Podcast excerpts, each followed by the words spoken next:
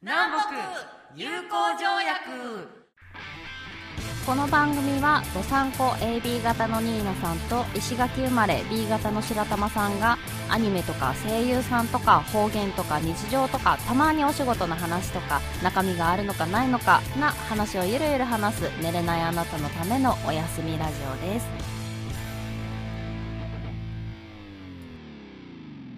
では第172回6月30日配信分です高杉リーナです、葉月ですえっといろいろ話したいことあるんだけど、はいとりあえずちょっと白玉さん腕組んでみてうん腕はいえっと組みました右腕はどっちですか上ですか下ですか下です右腕が下じゃあ今度指組んでみてこうやってお祈りしてはいはいえっと右手はどっちですかどっち上下あ下ですね下ってあの親指の位置が上か下かってことでしょえっと多分そうそうだよね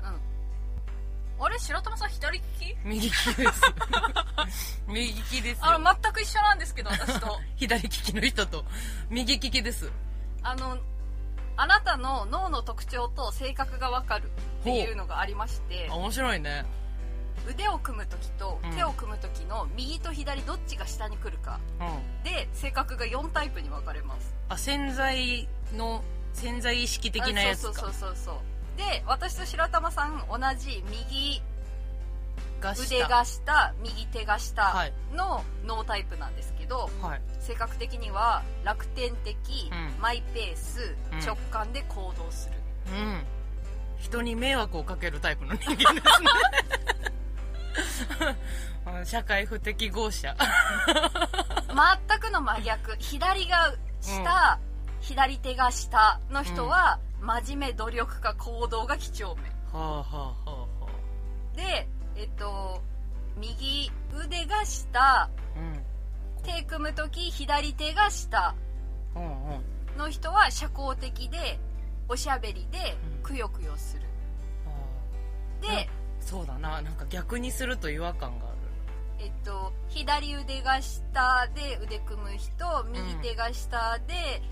手組む人は完璧主義個性派、自己中心的ほうほうほうらしいんですよもうなんかこれ読んだだけでも私はこれ D タイプだなってうんうん一番最初に読んだ楽天的マイペース直感で行動するそうしだねかないなって思うんですけど集団行動が苦手っぽい感じの結果だよね すげえわかるなって思っちゃった自分でも確かにと思って、これをねたまたま昨日インスタで見てて、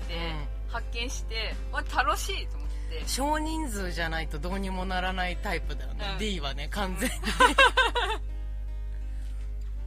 なんか周りがどうにかしてくれそうな感じじゃん他のうんうんうん3つタイプだとうん大人数になった時に、もう4番目のその D タイプはさ大人数になった時に自ら外れようとするタイ プマイペースすぎてそうなんですよもう言われるがままですわ面白いねこの間ね白やちゃんと血液型の話をしてたんですけど、なんか白やちゃん O なのねはいで私 AB じゃないですか、お互いになんか崇拝するところがあってうんお互いをお互いをであの O 型さんって私から見たらはいすごく自由な人なんですようんうんうんうんあの我が道を行くと言いますかそうだねで一度こう思ったら曲げないみたいなうんところがあってで最初は枠の中にいるんですよはいサークルの中にいるんですけどなんか急にそのサークルをぶち破りたくなる瞬間が大型さんあるんですよねうん殻に閉じこもっているだけじゃないんだぜ的なやつですねそうそうそうそうこう突き抜ける衝動的な何かがあるそうそうなんかそのエネルギーがかっこいいなって思っああそうだねて、しかも特にあの方はそうじゃないそうでも大型さんってそういうタイプ多いなと思ってああそうかもしんないねで他の例えば、A 型さんはもう決められたサークルの中で、うんどんだけこ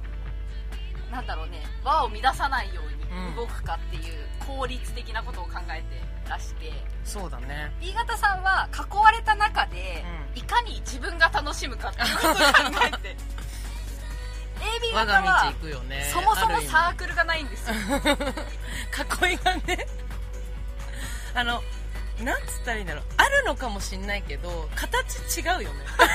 多分いやあの丸があっても、うん他の人たちはもう本当に「進撃の巨人」の壁じゃないけど、うんうんコンクリ張りなんですよはいはい AB 型はね多分ねスライムとかあああともしくは扉あるよ ね出れる 外出れちゃうなん かこう通り抜けられるというかなんかそういうカ感ンじテルス機能スンっつって、 だから大型さんすごい好きで、羨ましいなって思ってるんだよねででも AB 型って O 型に嫌われるんだよねみたいな話をしてたら、しろやちゃん逆に「いや私 AB 型にすごい憧れるんだけど」みたいなことをあ言ってて「えなんで?」みたいな大型さんにそうやって言われたの初めてですだから「なんで?」って言ったら「いや自由なところがいい」みた いなお互いに自由だと思ってそうそうそう私にはない発想があるみたいなことをあ言っていて「そうなんだ」みたいな初めて大型にそんなこと言われたと思って他の大型の人はさあれなんじゃないこうまあ普段呼ばないけどシルヤちゃんって呼んでるからシルヤさんと言いますけどシルヤさんの場合はあのなんだろういわゆる大型さんの中でも確固たる何かを持ってらっしゃるからストレートに感情表現ができる人じゃないで他の大型さんから見たニーナさんとか AB 型さんって自分たちにはない異質なものを持ってるからうわすげえなって思ってても、うん怖いが勝つんだと思うんだよあー怖いとかうんうんなんか自分じゃできないからそれをやって、こう未知なものを知ることが怖いみたいなそっちの恐れみたいな方が勝って嫌いっていうかこう距離を置くっていうかになりがちなんだけどあの人の場合は素直にそれをすげえって思われ るかっこいいなって思うんだよねって言っちゃえるっていうかなんかお互いにそういう感じがうんあるんですけど、なんでその話になったかっていうと、も私今キンプリロスなんですうこの前ねいっぱい抜けちゃったからそうまさかのでしたいやだってねぶっちゃけ年明けうぐらいまで岸君と平野翔しか知らなかったんうんメンバーをはいあと3人ぐらいいるよねうそうでもだんだんこう年月がこう5月22日に迫るにつれて、私が見ているインスタのこの人をフォローしてるならこれもみたいなのに上がってくるのにどんどんキンプリが出てきてあみんながね別れを惜しんでるそうそうそうそうそうティアラすげえなって思いながら、そしたらどんどん見ちゃってでその中でキンプルってさっきテレビではいはいはいバラエティ番組を1年半やってたんだけど、うなんかその映像もねちょこちょこ挟まってたんんあですよ30分番組かなこれえーと1時ね間番組最初の5回ぐらいまでは30分だったんだけど、それが日曜日だったの日曜日の昼30分だったのが土曜日に移って60分になっうたんですよ、でその中でえっと日本語禁止イングリッシュクッキングっていうコーナーがあって うわ面白そうそうなのよすでにすでに面白そでう土天然いっぱいいるもんなそう基本的に日本語で書かれたレシピのカンペを岸くんが英語を読んで で残りの4人でペアになって、うんそれぞれ料理を作るで岸くんが試食をしてどっちが美味しかったかを判定するみたいなコーナーなんだけど、うん、うんもう岸くんの英語がさもうやばいん だよあの単語出てこなさそうだもんねいやでもねすごいの英会話勉強してるっていうだけあってかわいいあのね語彙力がないだけであ「善」とか「うんとプットイン」とか、なんかそう形容詞系うんはすごい使える子なのうんなのにあの名詞が分かんないみたいで「強力粉」「ストロングマッスルパウダー」みたいな なんかその英語が TikTok でバズってるんですって、そうなんですねでもすごい発想力だよねいやめっちゃ面白いよあれへえあれ見てたらねああ5人って仲いいんだなってキュンキュンしちゃって、そっからもう沼落ちですよ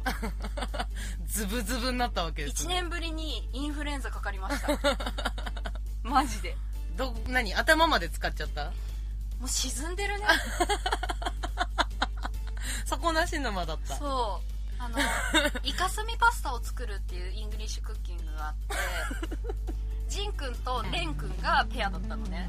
でレンくんって本当に料理できない子なのああそうなんだいやもう本当見せてあげたい ぐらい永瀬廉やばいのなんか初期の方でうんスコッチエッグを作るっていう回があっはいはいはいてゆで卵をやるときにフライパンで卵を茹でるみたいうんなで高橋海人とペアだったんだけど高橋海人に「卵ってさお湯に入れたら固まるのゆで卵みたいに」って激しい激しい ねそっからスタートしてもう超ポンコツで、うん平野翔も割とポンコツじゃないですか、なのに翔くんに向かって「玉ねぎってどこまで剥くん?」みたいうんおーな「え剥いていずれ裸が来るから」ってもう平野翔の返答も面白いんだけど「なるほどね分かった」って言って分かったんだベロベロ剥いて「あ来たこれか!」みたいないずれ裸が来るからやばいね そうかわかん出来上がったものしか知らないんだもんね彼はねもうね本当にやばい可愛いもうなんか箱推しになりましたあれを見てたらで突出して抜けてった3人が好きなんだねあそうですそうですなるほどなるほどそうそういう話を白谷ちゃんとしてて、で私やっぱり全然あのティアラではないんだけどって、うんティアラにはおこがましくてなれないんだけどって言ったら、白谷ちゃんがここまで熱弁してるからいやもう私からしたら十分ティアラだけどって言われ てで合わねえよってもなんかさカトゥーンのハイフンだった身としてはさ、うメンバーを元から知っていて、んはいでもうメンバーのなんなら誕生日とかプロフィール系全部言えて、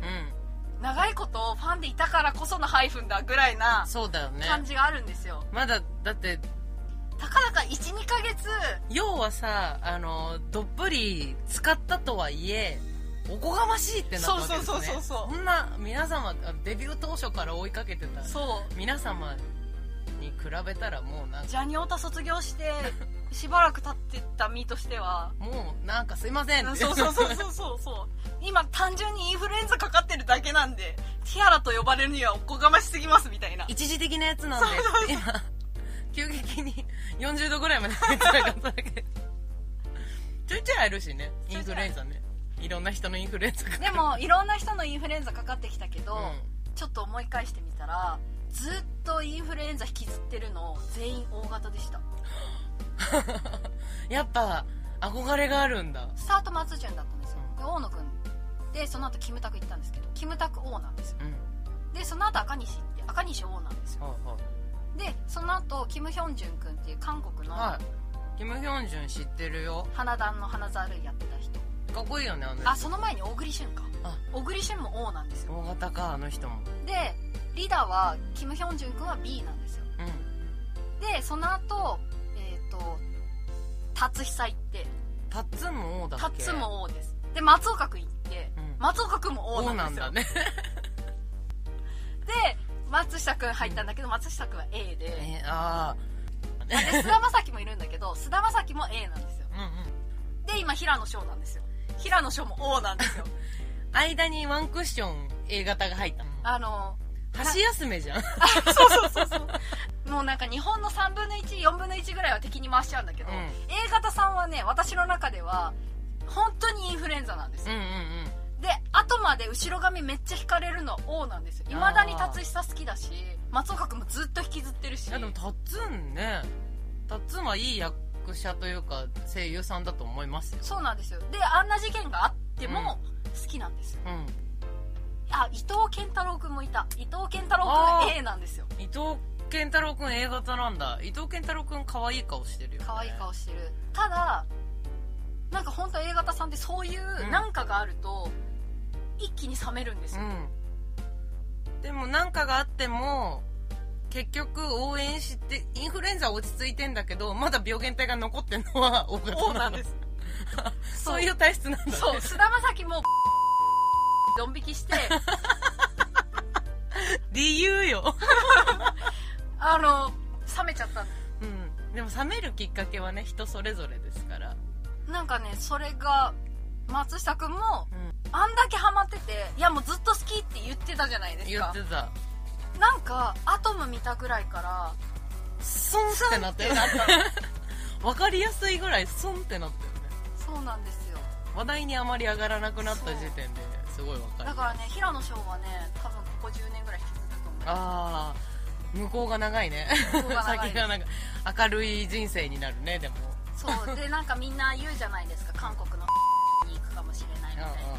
いやでももう今平野翔は大手の事務所行ったら潰されるだけだああかそうだと思うらジンくんとか P とかりょうちゃんみたいに個人事務所でやってほしいってうん私は思ってるみたいな話をよくするんですけど、でその話をしてる時に赤西みたいになるかもねっていう人が結構いてああそうかもねでそんな話をしながらどっぷりハマった2ヶ月だったので過去の PV とか見てみたんですよはそしたらおそらく病んでただろうなっていう時期に、うん赤西と同じ髪型してる時期があったい変な笑い方しちゃあっの赤西がえっ、と姉御はって『24時間テレビ』のメインパーソナリティになって、うその直後に留学するから活動休止するっていう会見をした時たはいはいあったねそんなの留学の会私号泣して教室から動けなくなった時 それそれ何の学校の時ハリですハリの学校か授業中にパッて通知音が鳴って授業中なのに見ちゃった見ちゃった赤西活動休止留学みたいな うわ 涙腺崩壊したんだそう先生が板書してる間に教室の裏裏にも出口があったから裏から抜けてそーっともう出た瞬間に崩れ落ちるみたいなジンくんなんでみたいな見れないのそうってその時期の髪型とすごいリンクしててどういう髪型だあのね黒髪ロン毛でパーマかかってああはいはいはいはいはいあったねて前髪が鬼太郎みたいにちょっと半分隠れてるみたいな片目を隠すタイプの前髪だよねあったあったなんかその髪型と本当に酷似してる PV があってあ平野翔のその片方目隠れてんのも印象あるわそうなんですよなんかそれが急に出てきてあれちょっと待って確か仁君が抜けるとかなんとかって言ったの26ぐらいじゃなかったっけと思っうんて、うんちょっと書き出してみたんですよ出た出たこういうことするこの人そう こういうことするの 私気になったら気調になったらべちゃう人めっちゃやってんじめゃっんちゃやってるんですよで早生まれなので、う数え年で計算してみたんですけど、はいえっと、14歳の時に芸能界に入ってるんうんジャニーズ入ったのは平野翔の方が2年後なんだけど、うん表舞台立ったのは一緒なんですよああ14なんだはいでじゃんシングルデビュー年齢お一緒なんです本当だあで本当だ同い年に脱退してるんですへえ本当だだから同じ星の元なのかなって近いのかもね思ってそう思ったら脱退しちゃってあのうん5人のわちゃわちゃ見れなくなるのはすごく嫌なんだけどジンくんが成功してるじゃないですか、で私ずっとついてってるじゃないです か追いかけてるよねもうだってあの人はジャニーズの人じゃない からニーナさんも卒業してるしそうってなったらニーナさんの方に寄ってきてくれたんじゃない 平野くんが平野くんが あ卒業されてるんで僕もみたいな 逆にって思ったらそんなに不安はなくて、あとはもう入る事務所というか、どういう方向誰か自分で立ち上げるか、うん表向きタッキーとつながらなくてもタッキーが後ろでバックアップとかしてくれればうまくいくと思うし、そうだねだから頑張ってほしいなと思ってそうだねなんか何だったかなえっ、と私はどっちかというとそのアイドル系とかよりは芸人さんとか好きじゃないですか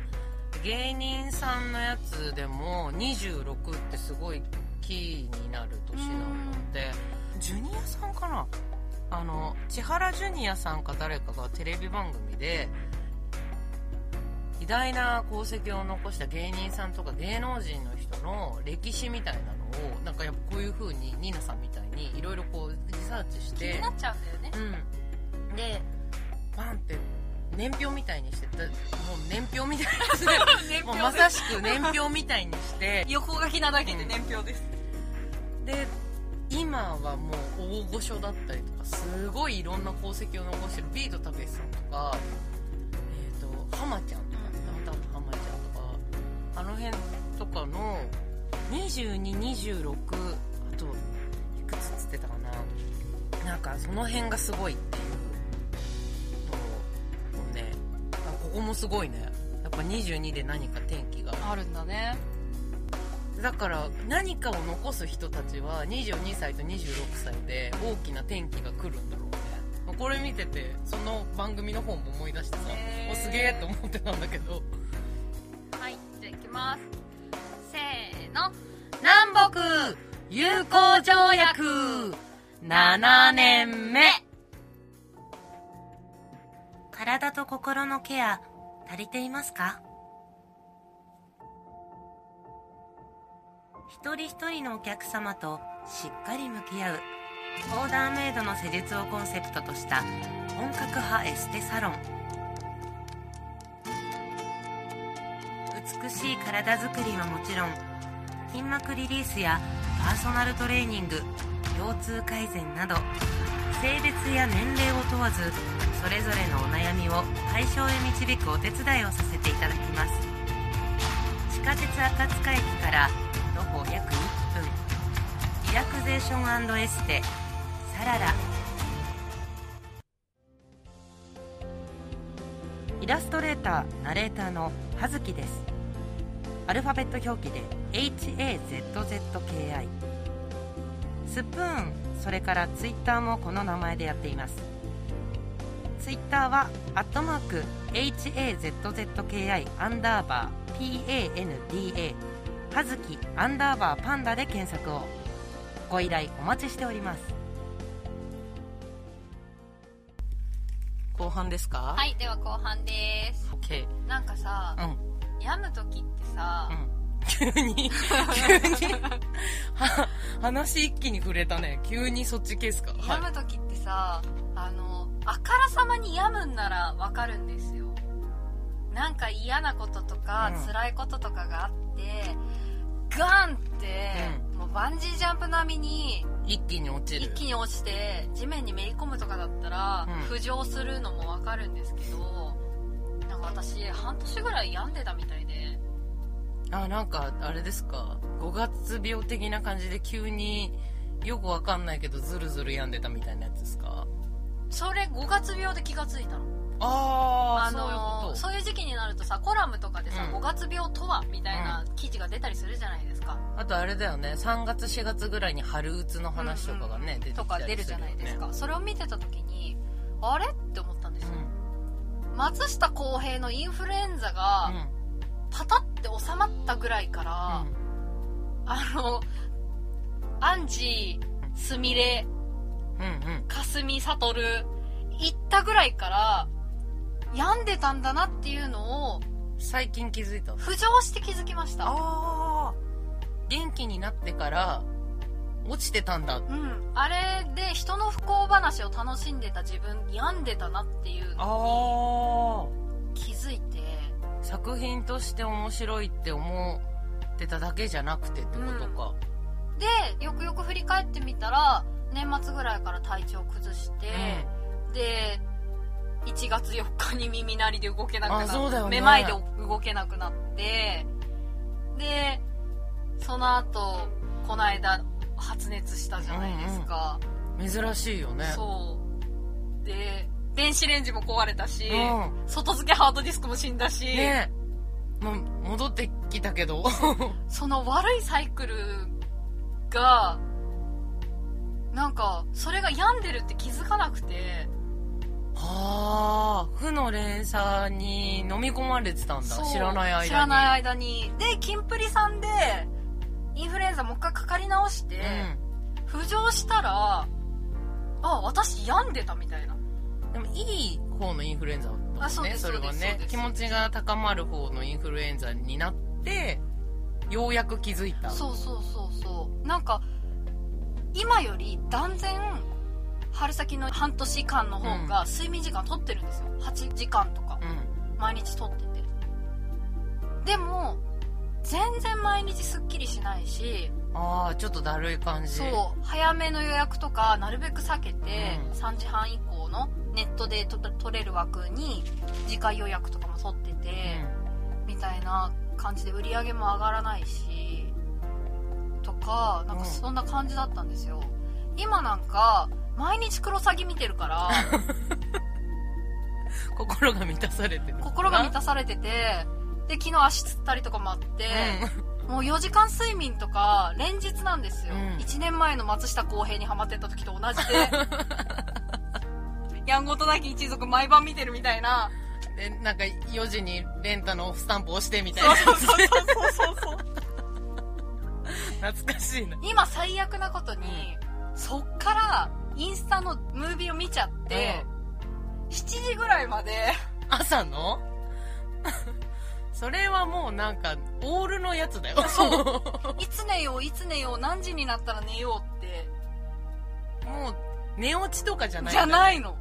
興もう奮自分で切って興奮してっから切るしかないんだスイッチをオフるしかないんだね自分ただもうそこまでインフルエンザになってるから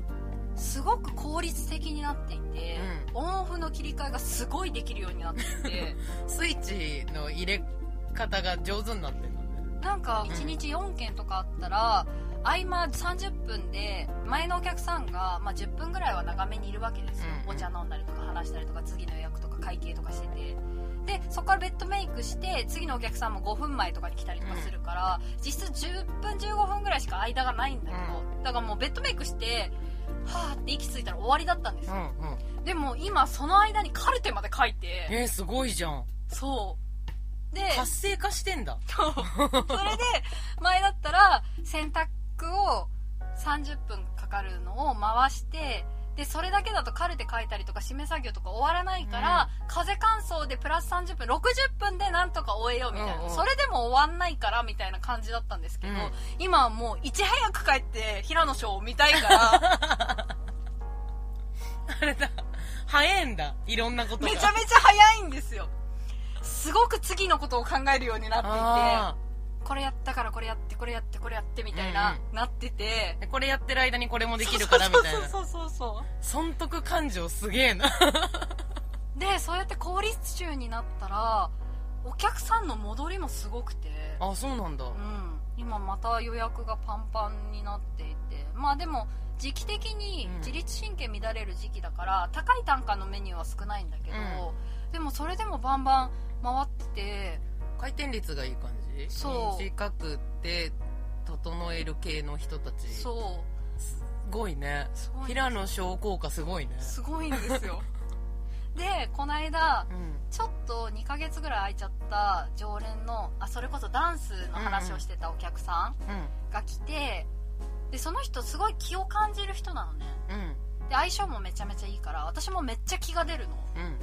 え今日のさんめっちゃ気出てるねって言われて、なんか私全部もらっちゃいそうで申し訳ないみたいな、うん午後一だったから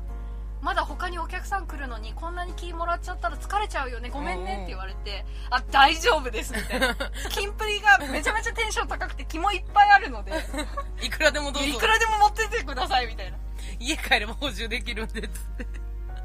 なもう今満たされすぎてて溢れそうなんでむしろどうぞだよそうそうそうそれいいね他から吸収したものが全部いい方向にええあとね最近同い私もないかなそういうの年のうんちょっと2年3年ブランクあるみたいな、うんリピート戻ってくる率がすごい高くて引き寄せてんじゃんそうなんですよそれも平野翔効果なのかなこの人来ないなっていうのとかも来たりとかし て、えー、すごくないだからなんか前にちょっとさ、うん思っこうテレパスの話をしたじゃないですか思った人が来てくれるみたいなそれがあの年末のおまわりさん以来復活したんですよへえそうなんだだから運が上がっ運運というかなんかいい方向にいいいい方方向向にに回ってんだうねんへえ全然家で萌えもだえててもそういうこと起きないよ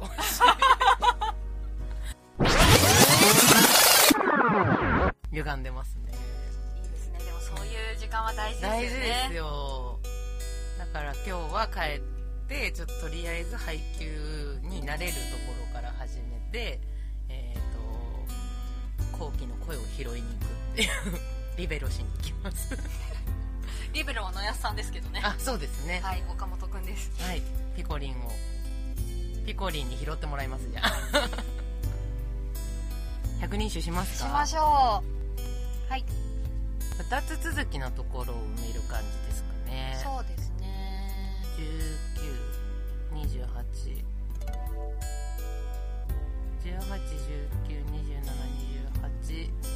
192818192728394060あ60代に2つあるから60なんちゃらにしますかね、どうしようこの間57だったかう、らん67か68がいいんじゃないかなそこの列全部空いてっから68にすっかを68で普通なそうだねそんなにひねれてないなあれあでも上手にまとめた感じだねそうねえっ、と先に次回が7月の28はい日はい173回です、では本日の百人一首は第68番心にも荒で浮世に流らえば恋しかるべき余波の月かな思いがけずこの辛い世の中に生きながらえることがあればこの美しい月のことをきっと,、えーと恋しく思い出すだろうが If I spend a long time in the night I wonder if I should miss the moon in the middle of the night 夜が長いと真夜中の月も恋しくなるかななんかオシャンティーだなオシャンティーだ英英語がまずオシャンティーだな、ねえなんかムーディーですムねーディーですねなんかいいっすね「I wan- I wonder」らへんのところ好きっすね「I wonder if I should miss the moon ねなんか日本人が作る英語の歌詞にありそう」ああありそう久保田利伸歌ってそうおしゃれおしゃれだおねしゃれですねなんだろうねワイン飲みたくなるねね月見酒的な感じの雰囲気が出てますよねこれ何ですかねさっきまであんだけ気持ち悪いこと言ってたから浄化されてるちょっと今日はなんかおしゃれにまとめときましょうみたいな感じで取れ高いっぱいあったから百人一首はこの辺でみたいな、ね Google 先生に気使われたからああーお気遣いありがとうごーざあいりがとまうすございますそれではおやすみなさおいやすみなさい